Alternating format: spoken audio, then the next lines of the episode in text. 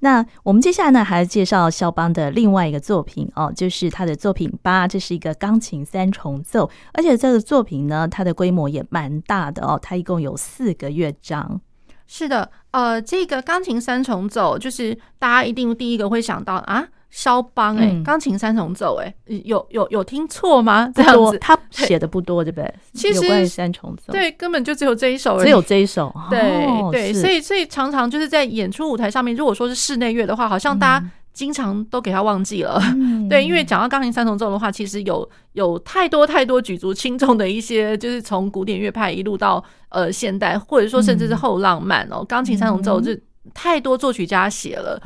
那所以就是因为太多作曲家写了，那肖邦呢？他其实当然就是在乐坛，呃，在呃，就是上半叶，就是十九世纪上半叶的时候，就是当当然在欧洲乐坛是嗯，就是一阵旋风啦。对，那可是大家都会知道，就是说肖邦。他就是他厉害的，就是钢琴独奏嘛，奏他就是最最厉害钢琴独奏的曲子。然后他所有能够出版的，那大家看得到的，能演奏的，全部都是钢琴独奏。嗯，什么时候有有这个东西？不过我会觉得也挺好玩的，大家真的都会忘了一些呃，我们所谓的 rarely heard 这样子。对，就是说比较少在舞台上呈现的，比如说呃，这个是一个肖邦的钢琴三重奏。对。然后这个也是在他早期，呃呃，一八二九年的时候，其实也还是学生时代的时候写的，十九岁，对对对，就是蛮蛮早期的时候写。那然后再来就是说，其实肖邦他有也有歌曲啊，大家可能就就就觉得，哎，怎么连听都没有听过那种感觉？艺术歌曲吗？嗯，不不太算是，因为我觉得他，嗯，真正我们在讲艺术歌曲的话哦。呃，应该是有他他的歌词上面有他的一个价值在，就是说，因为比如说像舒曼跟舒伯特就在呃，就是浪漫时期的时候，他们写了大量的，对，或者是说，其实像早先，比如说贝多芬，他也有艺术歌曲。那我们所谓所谓的那个艺术歌曲，我觉得蛮好玩，就是说。歌曲它的歌词本身，它的文字文体本身，其实就会是，比如说某个文豪或者说某个诗人写的。他们的诗，对他们的诗作。那然后呢，就是音乐家在取材自他们的诗，然后呃，再再配上一些，就是配上音乐这样子。那音乐，然后有的时候呢，可能甚或比如说像 Schubert，有时候甚至我会觉得他的艺术歌曲，他的借用那个诗的一些场景，或者说一些。里面的内涵都会觉得说，哇，你是不是在演戏剧啊？这种感觉好像是算是一个小型戏剧的那种感觉。对，那更更不用讲说，我们大家其实知道的一些连篇歌曲。那连篇歌曲的话，我有的时候我甚至都会觉得说，它真的就是像是小型的歌剧，只是说它是用独唱的方式，独唱跟钢琴伴奏的方式和合作的方式啦，来演演成一个真的像是。像是一个 drama 那种感觉，戏剧，嗯，对，所以我会觉得艺术歌曲的话比较长，应该会是这样子的一个。那如果说像像肖邦的话呢，因为毕竟他他没有写连篇的这种这种歌曲，那然后呢，呃，他的取材文体取材的话，可能不会是说呃相当呃举足轻重嘛，就是他的文体上面，我们可能要再去考究一下这样子。对，那更何况它只是一组，我们可能顶多会把它想成，就是说它是呃一套一套的这样的一个曲目，可是比较不会说它它的艺术歌曲这样，可能就是说它的歌曲。这这算是一个种类啦，通俗歌曲啊，对，呈现出来的一个种类，就是说它就是有有演唱者跟那个钢琴合作的部分这样，所以我也会试着就是说在呃节目里面呢，也会找一些就是大家平常比较不会去听到的，不会去注意到，可是没有想过说，哎，他是肖邦，哦对，真的哎，真的好像没有，那所以像前面。对，前面两节节目，我也试着就是把一些就是大家比较不常去听到、不不常去注聚焦到的他的那个作品，也把它放出来。嗯，对，好，那所以呃，我们今天要介绍的这个 G minor 哦，其实老实说，它算是肖邦的一个室内乐作品，算就算是大型的了耶。哦，因为它有四个乐章，对，四个乐章。那我觉得那四个乐章乐章，而且它的第一乐章是 Allegro con fuoco，就是很有力的快板。然后第二乐章是 Scherzo vivace，很活跃、很活泼的那个呃诙谐曲。嗯，那然后第三乐章是 Adagio sostenuto，sostenuto 比较和缓的、和缓的绵延的呃那个环板。那然后再过来最后一个乐章是 Finale，然后 Allegretto，也就是呃中曲，中曲，然后它上面有一个就是稍快板，稍快板。嗯、那所以就是说，我的第一乐章跟我的第四乐章，其实老实讲，它都是快，对。然后中间夹杂的两个就是 Scherzo 跟那个 Adagio。好，嗯、那它这样子的一个一个 layout，就是我觉得呃，就是它的一个架构啦，嗯。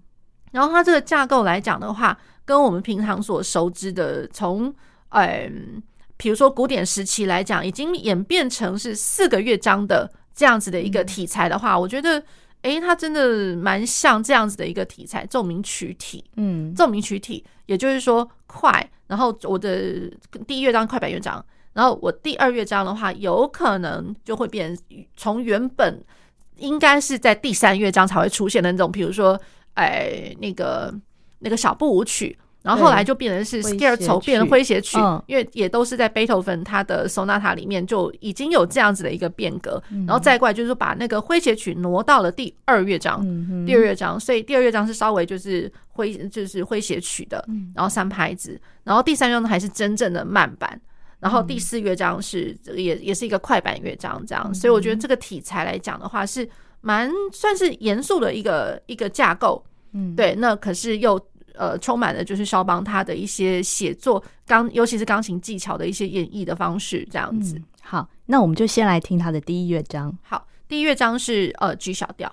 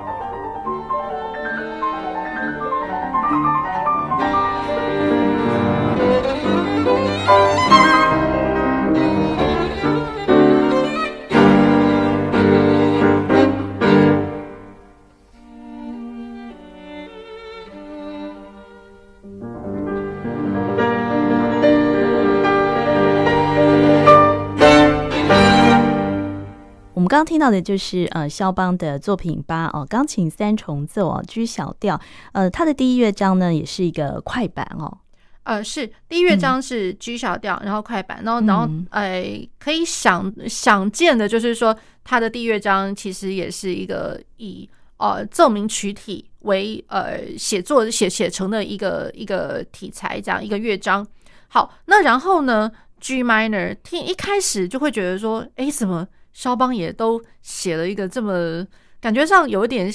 因为他是呃怎么讲，很果决的 riso 入头，然后一开始就是呃三个乐器的一个齐奏这样子，哦、而且是充满和声、嗯、和声感十足的，嗯，对，然后又觉得好像蛮怎么讲，比较严肃一点，G 小调，嗯、然后严肃这样子，嗯、再过来呃比较呃可以去关注到的，会觉得就是说。嗯肖邦他平常真的不太会写弦乐，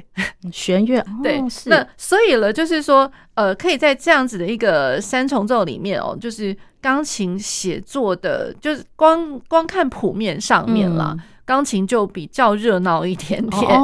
对对。那然后呢，小提琴的部分呢，它其实是呃，都把小提琴放在一个就是可。蛮歌唱的，那蛮歌唱的一个一个旋律题材，可是并不是说呃充分去发挥了小提琴或是大提琴的一个演奏的技法，更尤其就是说呃光看他写的那个音域来讲，那小提琴照理说应该他比较能够发挥的是比较是中高，尤其是高音域。高音域，然后再来是一些可能就是技术上面，比如说华彩啊或者是什么的。那照理说，比较应该是钢琴的部分来稍微去去衬托小提琴的这个部分。如果说钢琴三重奏的话，虽然就是每一个声部来讲都要有它各自能够发挥的一个题材，可是感觉上来讲，第一乐章似乎好像都是钢琴自己一个人可以可以弹的蛮开心的，就是钢琴是主角。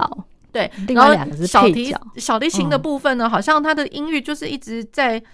呃要高不高，要低不低的那种感觉。那可是这样很容易就是会被钢琴给盖住。我老实讲，它的演奏上，它的困难点应该是在这里，就是它的声响的层次的掌握啦。对，所以我觉得这个是比较比较特殊一点的一个一个可以关注的事情。那。比远远比就是说，我们要去探讨它的这个乐章本身，比如说我的第一主题怎么走，第二主题怎么走，然后调性怎么走。我觉得应该来讲，在肖邦的这个来说的话，可能是呃，就是不同的乐器的搭配之间，嗯、我觉得这个这个学问是更大的。嗯，对，你要如何就是说不要让钢琴永远喧宾夺主？嗯，那那那其他的弦乐人就不要玩了。嗯，对对，那那这也是他的作品的特色哦。是的，是的。哦、那然后呢，就是说，因为这个作品哦，呃，稍微可以跟大家讲一下，它是呃一八二八一八二九年的时候被。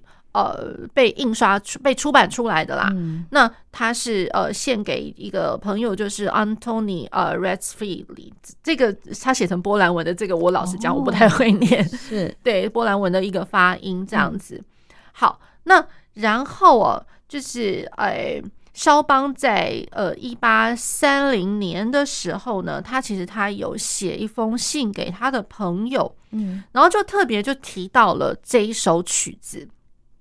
然后这首曲子哦，哎，那个他就跟他朋友说，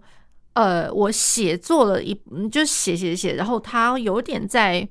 在推测，或者说他有点在想、嗯、想这件事情。嗯，他觉得如果是这样写的话，他认为中提琴的音色来说，嗯、应该是比较可以跟大提琴相合的。所以他原本他写写的最后，他就觉得就是说，他想要写成是中提琴。嗯，然后写成是中提琴加上大提琴加上钢琴的三重奏，嗯嗯，对，就把小提琴换掉。对，哦，那所以就是说三重奏，我们一般知道钢琴三重奏的话，一定就是小提，然后大提加上钢琴嘛。嗯，对，钢琴三重奏。对，那所以呢，肖邦其实他写写到一半，然后他居然有动动这样子的一个念头，嗯，动念，所以。大家记得了，我讲的就是他，他跟他朋友说，他觉得是不是应该要把它弄成是中提琴啊？因为中提琴跟大提琴比较合，嗯，所以又加上我刚刚提到跟各位提到的，就是第一乐章。小提琴那个写的要高不高，要低不低的，嗯、那真的完全无法充分发挥小提琴它该要表现出来的音域，或者说它的一些演奏技法或者什么的，对，所以完全衬托衬托不出，衬托不出小提琴啦。嗯，对，就会不会是因为这样，所以被拿出来演出的机会比较少？或许有可能，哦、或许有可能，就是每一个演奏家可能多多少少都会有一些品味，嗯、有一些自己喜爱的东西。嗯，对。那这个的话，如果拿出来拿出来演出的话，可能钢琴家自己会很嗨吧？哦，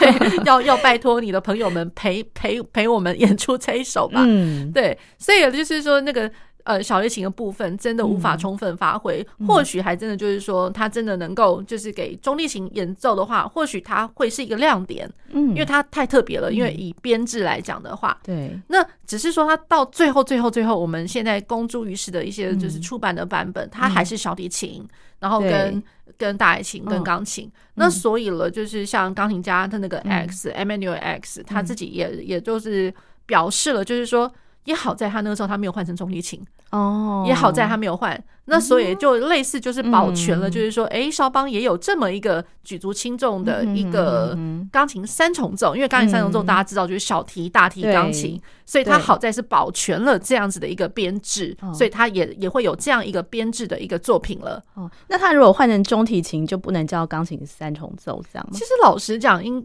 老实讲，他还是可以叫叫做钢琴可以啊，我们可以把它叫做就是说。哎，我们就不要讲 piano trio 这个有点太被、oh. 被被制式化了。嗯、我们可以把它讲成就是说 trio for，比如假设 trio for，呃、uh, viola cello and piano。我觉得这样就是很公允的一个、oh. 一个做法。Oh, 是，对，那只是说呃，可能它能够制造，我觉得可能留下来，大家想象，大家大家的心目中的，觉得它会不会是一个其中一个亮点？嗯，对，一其中一个大家会想说，哎。哦，那个肖邦他有一个制式的一个三重奏题材，嗯，那或者是说，哦，肖邦他其实本本该应该要可以写成一个中提、大提跟钢琴，哦，这好特别的一个编制，嗯、我觉得就看各位大家怎么去想，这样，嗯，它是一个蛮特别的一个点。好，那我们接下来呢，就再来听他的第二乐章跟第三乐章的部分。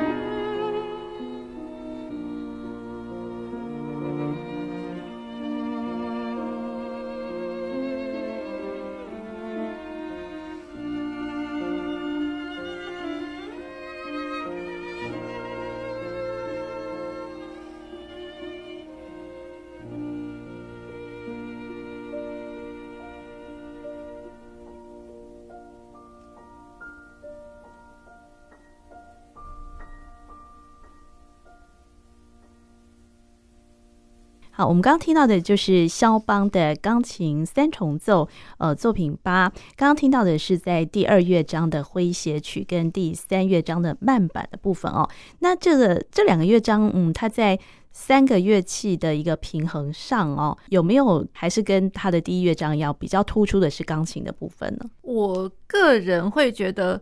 嗯、呃，第一乐章是尤其严重啦。哦、这样那是。二跟三乐章的话倒还好，更尤其就是，嗯，嗯，第三乐章来讲的话，因为毕竟就是有需要多一点歌唱的那种感觉。嗯、那然后弦乐部分本来在歌唱就是还蛮上蛮擅长的，更尤其弦乐歌唱的音色，其实可以比钢琴来讲是，我觉得表现的那种 quality 是比钢琴能够歌唱的感觉是更好的，嗯，更更加的，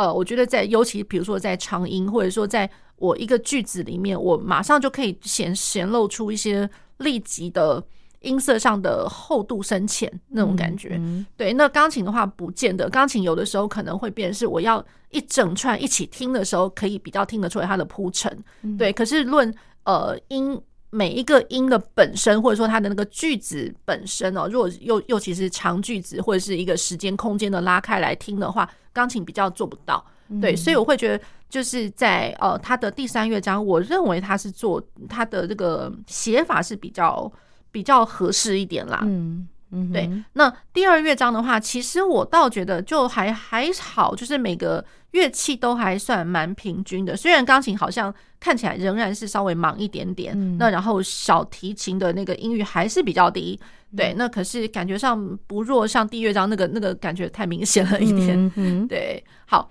那第二乐章 Scherzo Vivace，它基本上我们知道 Scherzo 它就会是三段体嘛，只是说看你认为他会想要把它写成是稍微小规模的三段体呢，或是大规模的。那肖邦的这一个作品里面，它是一个呃复合式的三段体，也就是说我会有一个 A 段，然后中间有一个 Trio 段，然后 Trio 完了之后呢，它再回返到 A 段来这样子。好，那。它的每一个段落里面，又可以稍微细分成一，比如说呃小小的三段体这样子。那 trio part 也是一样，所以我们呃经常的讲法，它就是一个复合的三段体这样子。那 A 段来说，它是从 G 大调，然后稍微去晃到一下 B 大调，也就是在浪漫时期，我们常常会提到三度三度的一个转调的一个关系，对，三度关系。那然后 trio 的 part 的话，它其实基本上是啊、呃、在 C 大调上面，C 大调也就原调的一个下属调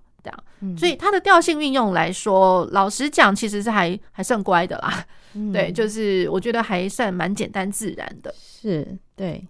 那然后它的那个呃，Adagio sostenuto 就是它的第三乐章来讲，它是降一大调，降一大调。嗯、那所以比呃比起我们原本像它的原调是 G 小调，对，那 G 小调的话其实一样，降一大调是它往下走的一个三度的关系。嗯、对，那可是它比较特别的是，它并没有说呃，因为照理说原调是小调的话，我可能会。会需要去用到一个它的关系大调吧，嗯，降 B 大调，对，只是可惜，哎，在这个曲子里面，呃，肖邦并没有用到它的关系大调，而是他一直善用了一个三度的一个关系，所以，呃，G 小调往下的三度的降 E 大调，所以他的那个呃，Adagio sostenuto 是以这个调性来写成的这样子，嗯、那所以呃，这个是比较特别一点的地方，嗯，那。呃，然后我我会觉得一边听这个，或许大家也可以稍微去听听看，比如说呃，肖邦他的另外他能够用四个乐章写成的的曲体，嗯，那比较呃最最近的可以想得到的，也就是说肖邦了他的奏鸣曲，因为肖邦并不是没有写奏鸣曲的东西，肖邦有。那所以肖邦的奏鸣曲，如果说无论是他的第二号，嗯，或者说他的第三号，嗯，这个是我们常常可以在演奏舞台上面可以听得到的。那大家如果说先去听听看，哎，肖邦的自己的本身钢琴奏鸣曲是写成个什么样子？嗯，那然后再回过头来听听看，哎，那我们现在的钢琴三重奏，那一样是奏鸣曲体的一个方式写成，那大家可能心里面就会比较有一个底，哦，原来肖邦的大型作品，它其实。能够是大概写成这个样子的。哦，对，是。那更尤其是哦，我会觉得像呃，我一边听到这个呃这个 Opus 八的三重奏，我会一边会去联想到他的钢琴三呃钢琴的奏鸣曲第三号，嗯，对，虽然他的那个作品编号是稍微更后面了一点这样子。那可是我觉得那个写法上面，嗯，还蛮有异曲同工之妙的。是第几乐章比较？第第一乐章来讲的话，像它的一开头，嗯，那它的开头，比如说像这个 G minor 三重奏的开头，跟我那个第三号钢琴奏鸣曲，它的它是 B 小调，B 小调的那个开头，其实都多多少有点严肃，嗯，有点严肃。虽然不是说挺快，可是会觉得难得听到肖邦比较块状和声的那种写法。对，而不是说，当然块状和声，肖邦也会试着要去把这些块状和声串联成一个像是横向进行的一个线条。嗯，所以不管怎么样，我觉得肖邦的东西，嗯嗯，总而言之，管它是单单音旋律的线条，或者是说它是块状和声，它永远都是组成组成一个横向的线条，一定要这样子去呈现。那只是说，我会觉得他在第一乐章，他的快装和声的感觉会比较多一点点。嗯、那有的时候我们会把它想成是一个 harmonic rhythm 那种感觉，嗯，比较和声式的，比较节奏式的呀。那然后呢，在他的第二乐章来讲，嗯、呃，第二乐章其实它的，因为比如说像肖邦的奏鸣曲，钢琴奏鸣曲的第二乐章，其实都是 scherzo，都是、哦、都是那个快有呃，就是说。尤其是右手，我觉得就是快速音群，然后上去下来这样子。嗯、对，我会觉得呃，就是钢琴的演奏技法是一定会会有某种程度上的一些需求啦。嗯，这样。那它的第三乐章来讲的话，那。呃，除了它是慢板乐章之外，对，那慢板乐章我觉得都是在比慢的，嗯、就是它的速度术语上面，比如说像这个慢板乐章，它是写 Adagio，嗯哼，它还不是写 Andante。我们平常所熟知的一些慢板乐章，可能不会到那么的慢，嗯，那可是肖邦的奏鸣曲来讲的话，它的慢板乐章还真的是蛮有一点，有的时候会有一点点沉呐、啊，嗯，一点点沉。嗯、那比如说像会想到，比如说他的钢琴奏鸣曲。那比如说他第二号的慢板乐章，那真的他是送葬进行曲哦，是，对啊。那然后再过来第三号，第三号他的呃第中间的那个那个慢板乐章，嗯，那其实它中间它有非常漂亮，非常它是 lento，嗯，然后非常漂亮的一个歌唱的旋律，歌唱的乐段。那可是它前面也都充斥着就是连续的附点节奏，嗯，然后。呃，附点节奏，连续的附点节奏，我们之前节目上也稍微提过。只要是这样子的写法的话，不管是论情感上面，或者说我的音乐的 motion 方向上面，它都举足轻重，有需要被关注的一个点，这样子连续的附点节奏，嗯，所以它不不是只是节奏那边哒哒哒哒哒的这样子的一个变化而已。我觉得是心境上面，或者说整个音乐的情感上面，嗯。都是某种某种表现的一个意义在。对，所以它的慢板乐章，我觉得比起。别人的那慢板乐章只是可能舒服的稍微休息一下，然后歌唱啊什么，嗯、呃，我觉得很不一样，嗯，很不一样。所以就是比较起这三个比较是奏鸣曲体的慢板乐章，嗯、大家可以稍微去听听看，这样、嗯、就是在肖邦的慢板乐章的部分哦，特别的有发自内心的一种比较深刻的一种感受，这样子可以这么说，就是它仍然会有一些歌唱式的旋律这样子，嗯、那。呃，可是当我们听到它稍微更沉一点的时候，因为毕竟它的速度标示真的都不是不是我们平常所知道习惯的，比如说 andante 或是怎么样，嗯、那它是 adagio，它是这比如说像这个三重奏是 adagio，那它的钢琴奏鸣曲来讲的话，那其实也它也曾经标了那 lento 之类的，嗯、其实都都是都是属于稍微再更慢一点点哦，是好，那所以我会觉得。呃，他的慢板乐章可以值得关注。那加上就是说，肖邦其实老实说，他也是擅长就是慢的那歌唱式的旋律。我们可以听得到，就是乐器乐器之间，它或者说声部声部之间，嗯，它的一个对位的写法，其实写的非常的漂亮，也可以。呈呈现出肖邦他其实在学生时代，他其实这这些理论上面的一个功夫，其实是算扎实的。嗯，对。我们最后再来听他的第四乐章的部分。第四乐章也是一个快板。第四乐章它是呃稍快版 Allegretto，然后二四拍。好，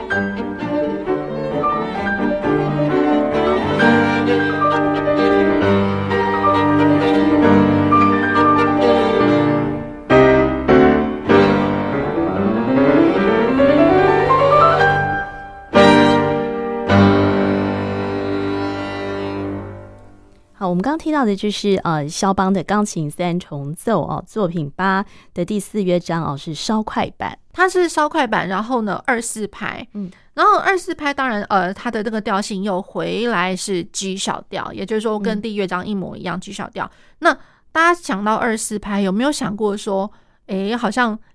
有有点就是像是一个诶、欸、一个 sign 一个一个警示，就是诶二四拍肖邦对对对肖邦怎么好像又写到一个只要二四拍的东西，你就想到诶、欸、它是舞蹈性的东西，嗯、对，所以是不是又是 Krakowiak 呢？嗯，对，那所以大家可以稍微去听听看哦。其实，在他的那个左手的伴奏，比如说呃第一个它是弱起拍的，嗯，然后再过来左手的伴奏当当当当滴当。当当当，然后记不记得我有跟听众朋友稍微提及过，就是说我可能是从第一拍的后半拍去连到下一个拍点，对，那或者说第二拍后半拍去连到跨了小节线的下一个的第一拍之类的，对。呀，所以这个我觉得它那个舞蹈性、舞蹈元素其实是蛮强烈的，大家可以去听听看，甚至就是在它的钢琴三重奏也带入了舞蹈元素。哦，对。好，这是我们今天在节目当中为大家介绍的肖邦的钢琴三重奏作品八，也是他写的唯一的一首啊，钢琴三重奏。是的，嗯，好，那我们今天也非常谢谢贾元老师，谢谢主持人，谢谢各位听众朋友。